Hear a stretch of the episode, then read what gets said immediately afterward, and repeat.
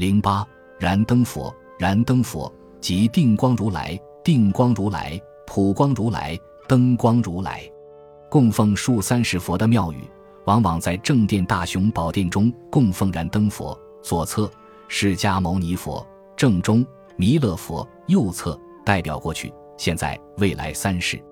据《三国无知千亿瑞应本起经》记载，释迦牟尼前世曾是一位虔诚敬佛的信徒。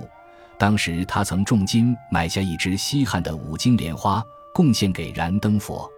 由于莲花是佛教中的圣花，五金莲花更是圣花中之珍品，因此这个贡献使燃灯如来甚为高兴。佛在欢悦之余，给这位信徒释迦的前身受记，预言他将在九十一劫之后的贤劫时一定会成佛，即受释迦牟尼佛。劫即劫波。指佛教中所说的很长的岁月，有大劫、小劫之分。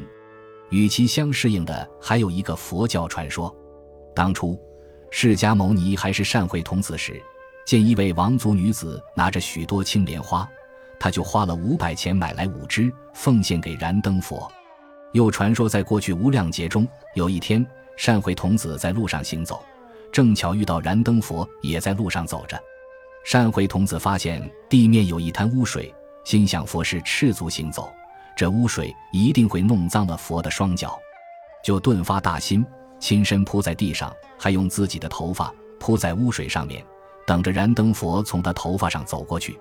当时燃灯佛看到善慧童子这种不发眼泥的情景，就受记说：“善男子，汝于来世当得做佛，号释迦牟尼。”从上面的传说中，我们可以得出一个结论：燃灯佛在释迦牟尼成佛之前已经就是佛了，这也是其过去佛称号的本意。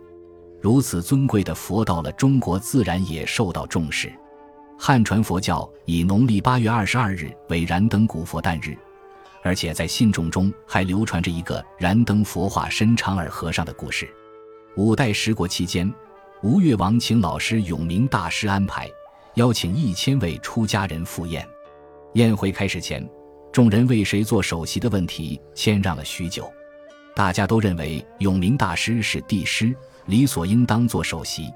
可是永明大师非常谦逊，无论如何不肯就坐。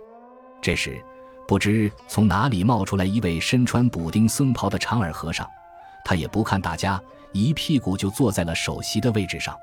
吴越王看在眼里。